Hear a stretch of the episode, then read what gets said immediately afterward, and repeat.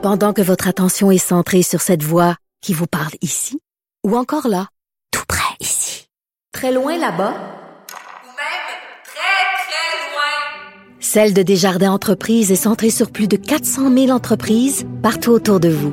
Depuis plus de 120 ans, nos équipes dédiées accompagnent les entrepreneurs d'ici à chaque étape pour qu'ils puissent rester centrés sur ce qui compte, la croissance de leur entreprise.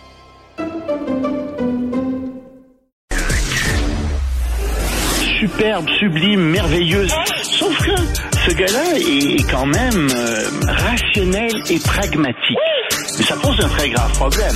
Je t'assure qu'il n'y a aucun politologue sérieux qui va te dire Un politologue, pas comme les autres. Loïc Tassi. c'est pas le temps de faire ça. Loïc, bonjour. Bonjour Benoît. Alors, si tu as une contravention, tu peux te présenter un poste de police du gouvernement chinois qui... Non, c'est correct. Mais c'est très pratique. Tu veux renouveler ton passeport, t'as pas besoin d'aller à Ottawa, t'as pas besoin d'aller au consulat, t'as ça dans ta ville, à Brossard, à Montréal, au coin de la rue. Euh, si t'as besoin de, de, euh, de toutes sortes de choses, tu veux renouveler ton permis de conduire. euh, Et si tu écris contre là. le gouvernement chinois, ils te rendent visite à domicile s'il y a lieu. Ils peuvent te rendre visite à domicile très facilement. Ils Ouais. sont très serviables, très très très serviables. En fait, c'est des services qui sont. euh, Il y a deux choses. Hein. C'est des services consulaires. Ça, t'as pas le droit de faire ça comme pays, à moins de demander officiellement à un autre pays d'ouvrir un consulat. C'est ça des services consulaires. C'est tout à fait légal. Tous les pays le font. C'est des services qui sont euh, des, des- des points de service euh, pour les, les, les gens, les ressortissants d'un pays. Parfait. Mais ils font plus que ça.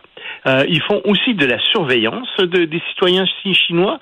Puis ça, dans les démocraties, je peux t'assurer qu'aucun gouvernement ne fait de la surveillance de ses ressortissants à l'étranger, à moins qu'ils soient impliqués dans une affaire criminelle.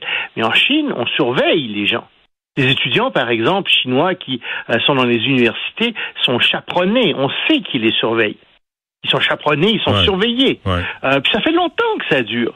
Puis euh, ils font aussi d'autres choses. Ils font des pressions sur ces gens pour que euh, fassent de l'espionnage, pour que euh, votent du bon côté, etc. Puis ça là, c'est tout à fait inadmissible, ou en tout cas, c'est ce qui est allégué. Si c'est pas le cas, ben, qu'une enquête le révèle, puis à ce moment-là, la Chine sera blanchie, puis ça sera merveilleux, on aura d'excellentes relations avec la Chine.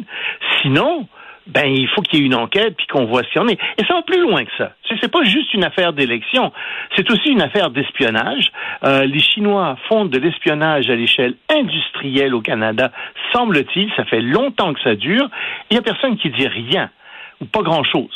Il paraît que même la moitié euh, des enquêtes de la- des services de renseignement sont sur des affaires chinoises. Hmm. Alors la question que je pose, c'est, écoute, comment ça se fait? Ça dure ça depuis des décennies. Comment ça se fait que ça surgit maintenant? Puis comment ça se fait que les politiciens ont rien fait depuis toutes ces décennies? Ça, c'est un scandale. Ça, c'est un scandale. Et, je la choqué. réponse à tes questions, c'est quoi?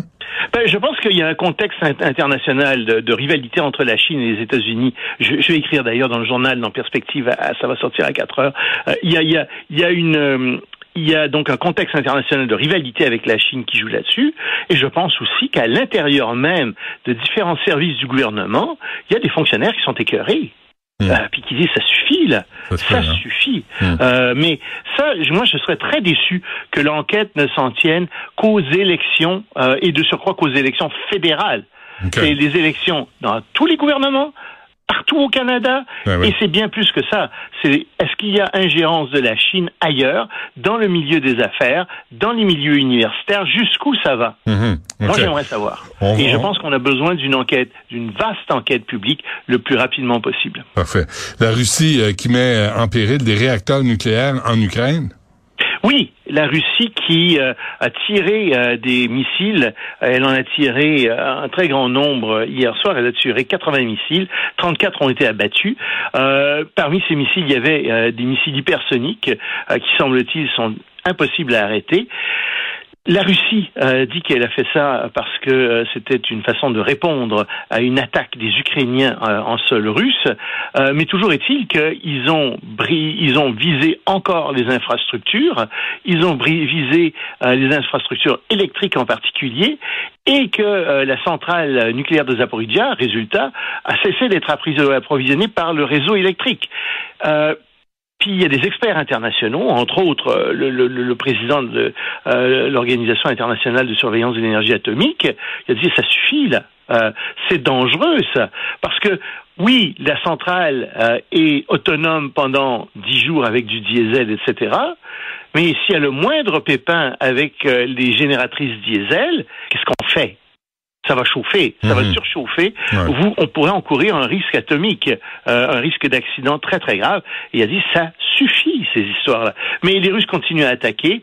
Euh, il paraît, euh, d'après les services de renseignement, qu'ils se prépareraient à faire à créer un vaste incident à la frontière biélorusse pour faire croire à une attaque ukrainienne sur la Biélorussie, etc. évidemment, les services de renseignement lancent en disant, ben, si nous on veut pas le faire, c'est une façon de dire pour les Ukrainiens de dire nous on veut pas faire ça. Et euh, si jamais les Russes essaient ça, ben, sachez que c'est faux. Euh, c'est une, fausse attaque. Et le gouvernement, pendant ce temps de la Géorgie, euh, qui retire son projet de loi sur les ben agents étrangers. Ben oui, tu sais, j'en avais parlé hier, je te disais, ça ressemble vraiment à ce qu'il y avait en Russie, puis ça s'est fait dans d'autres pays, mmh. Biélorussie aussi, puis ça va contre la liberté d'expression, contre les médias. Le gouvernement a reculé, parce qu'il y avait des manifestations depuis trois jours, de vastes manifestations, et, et, donc, et, la présidente était contre euh, ce projet de loi aussi, c'était euh, simplement euh, le parti qui est au pouvoir, euh, le, le parti Géorgie de rêve, qui rêve géorgien plutôt, qui, qui qui, euh, qui avait avancé ça. Alors ce parti a dit qu'il allait retirer le projet, mais l'opposition ne croit pas beaucoup parce que c'est un parti qui n'a pas beaucoup de paroles et on se demande s'ils vont pas remettre ça encore euh, de l'avant et surtout la Russie a réagi. Le bulldog russe a grogné et a dit attention, attention les Russes là, des pays tous autour, faites attention, ça pourrait venir d'un ressentiment russe, ça pourrait provoquer un ressentiment russe, tout ça. On va jouer avec Tu vois que les, ben oui, mais les Russes sont derrière ça, c'est très très clair.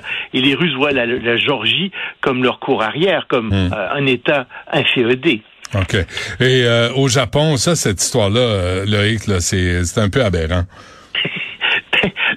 connais ces restaurants de sushi. Il y en a à mmh. Montréal. Mmh. Tu tu t'assois, puis il y a un tapis roulant qui passe à ta table, puis qui va à toutes les tables en fait, et euh, sur lequel on a déposé des sushis, toutes sortes de choses. Tu sais. Puis tu te sers, puis euh, c'est à volonté en fait. C'est un buffet à volonté. Sauf que en, en, au Japon, il y a quelqu'un qui est un petit malin qui a eu l'idée de prendre la bouteille de sauce soya qui était commune, qui, qui se promène, qui est pour tout le monde, et de la lécher copieusement, puis de remettre ça sur le convoyeur. Et il a mis ça sur les réseaux sociaux. C'est particulièrement dégoûtant, mais ça a inspiré d'autres personnes qui ont fait la même chose dans d'autres restaurants de sushi avec ah, convoyeurs. Et les clients maintenant sont un peu dégoûtés de tout ça, un peu terrorisés presque. Ils se disent qu'est-ce qu'est-ce qu'on a sur ce convoyeur? Quelles sont les règles d'hygiène? Alors ça fait toute une histoire. On a arrêté bien entendu les gens qui se sont excusés, des gens, enfin on en a arrêté trois euh, qui se sont excusés. Euh, mais maintenant euh, les restaurants ont pris des mesures draconiennes et il y a des systèmes de caméras de surveillance sur les convoyeurs et avec des censeurs aussi. Il sera plus possible de, de, lécher ça. Après trois ans de pandémie, manger des sushis qui se promènent sur des convoyeurs où tout le monde là-dessus, ça n'a pas l'air très appétissant. Ça dépend combien de temps ça reste sur le convoyeur. Ouais, c'est ça. Ah, hein? là, ton sushi. Peut-être pas. Loïc, merci. À demain. Salut, Benoît. Au revoir.